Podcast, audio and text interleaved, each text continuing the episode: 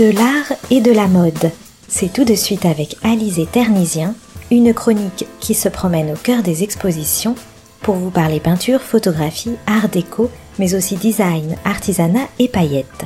De la touche des plus grands peintres aux robes des grands créateurs, de l'art et de la mode va illuminer votre journée.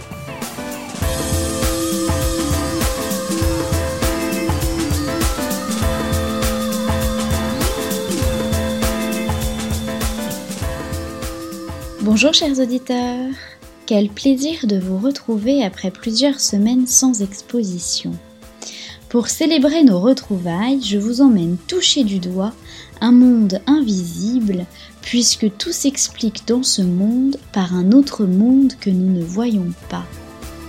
Ils se prénommaient Augustin, Victor et Fleury-Joseph. Ils étaient mineurs, plombiers ou cafetiers, et un jour leur vie va basculer. Ces trois artistes exposés au musée Mayol ont entendu des voix venues de l'au-delà, leur enjoignant de se mettre à peindre, eux qui n'avaient jamais touché aux arts plastiques auparavant. Et ils suivront ce que les esprits leur auront demandé de faire, se consacrant à l'art, corps et âme, toute leur vie.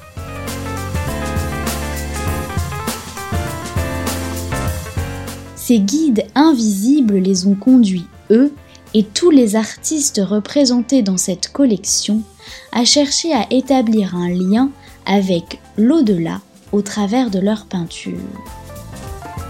Ces tableaux frappent par l'attention portée aux détails, la minutie des compositions et leur symétrie.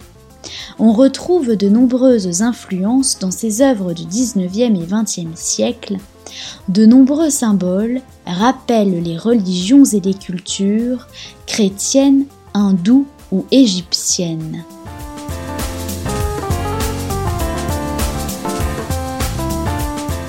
Les œuvres de Le Sage apparaissent comme des mystères à percer, une sorte de chasse au trésor pour les yeux, à celui qui trouvera en premier les citations ou la signature de Léonard de Vinci. Le sage nous convie à un véritable jeu de perception visuelle pour trouver de près ces micro-motifs, alors que de loin, nous découvrons des masques fascinants et d'étranges percées dans la toile laissée vierge. La dimension spirituelle est omniprésente dans leurs œuvres, tous trois sont porteurs de belles nouvelles, ils peignent pour que le bien règne sur la terre, se faisant les ambassadeurs de messages de paix.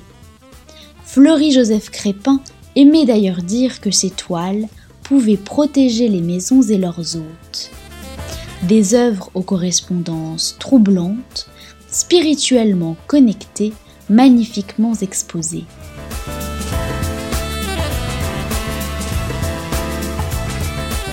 on découvre un monde étonnant où les formes géométriques architecturales, les motifs floraux et les figures religieuses d'Augustin le Sage semblent répondre aux temples, personnages et animaux mystérieux peints par Fleury-Joseph Crépin. Attention, superstitieux s'abstenir. L'ambiance sonore et surtout la dernière salle de l'exposition pourrait bien vous empêcher de dormir. Le musée Mayol a recréé un salon de spiritisme et diffuse dans un cadre très sombre une reconstitution des séances et des expériences surnaturelles que les artistes représentés ont pu vivre.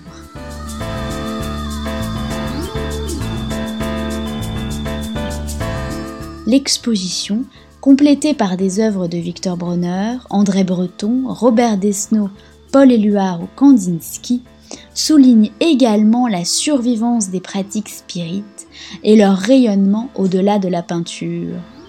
Prêt à faire tourner les tables? Rendez-vous au musée Mayol pour partager une visite avec esprit et fantômes masqués jusqu'au 1er novembre 2020.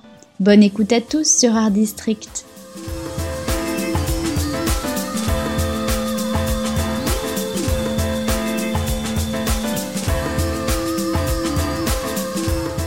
C'était de l'art et de la mode sur Art District, la chronique d'Alizé Ternisien.